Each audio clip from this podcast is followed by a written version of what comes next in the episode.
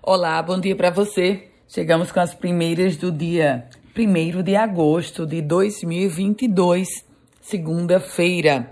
Falando sobre política, porque o ex-senador e presidente estadual do União Brasil, José Agripino Maia, descartou a possibilidade do partido apoiar o ex-presidente Lula após a desistência de Luciano Bivar para a presidência da República.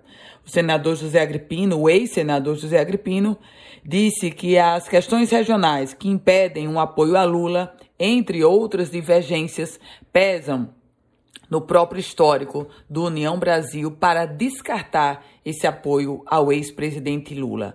Ainda sobre eleições, o PSOL oficializou a candidatura de Daniel Moraes ao governo do Rio Grande do Norte.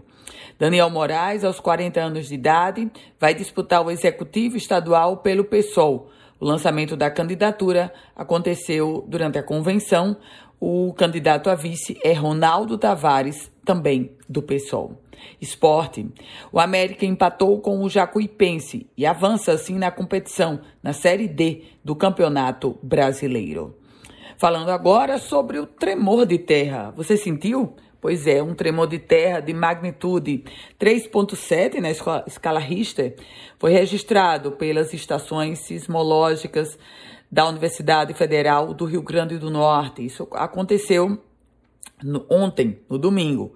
Potiguares, inclusive, chegaram a relatar nas redes sociais que sentiram o tremor. E um outro tremor, mas muito mais trágico. Parte do teto de um supermercado na cidade de Jardim de Piranhas desabou ontem. O estabelecimento estava em funcionamento, duas pessoas ficaram feridas, uma idosa de 80 anos e uma funcionária. Ambas foram levadas para o hospital. De acordo com o Corpo de Bombeiros, Ainda não há informações sobre o que teria provocado esse desabamento de parte do telhado do supermercado. Polícia. A mulher de um policial militar foi morta a tiros em um arrastão no litoral sul. O policial foi baleado, ficou ferido, mas não corre risco de, de morrer. A mulher, infelizmente, faleceu.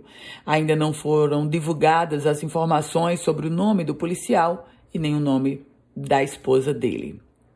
Por falar em polícia, uma quadrilha explodiu um caixa eletrônico da rodoviária de São José do Campestre, no interior potiguar. Essa ação aconteceu também ontem. De acordo com a PM, os bandidos eh, foram seis criminosos que chegaram na cidade e foram direto ao caixa eletrônico. Ainda não foi divulgado o valor roubado nessa ação dos bandidos. Com as primeiras notícias do dia, Ana Ruth Dantas. A você, um produtivo dia, uma excelente semana. E quer compartilhar um boletim semelhante a esse? Basta mandar uma mensagem para a gente no 987168787. Você manda a mensagem se você quiser começar a receber. Se quiser compartilhar, fique muito à vontade. Boa semana para você.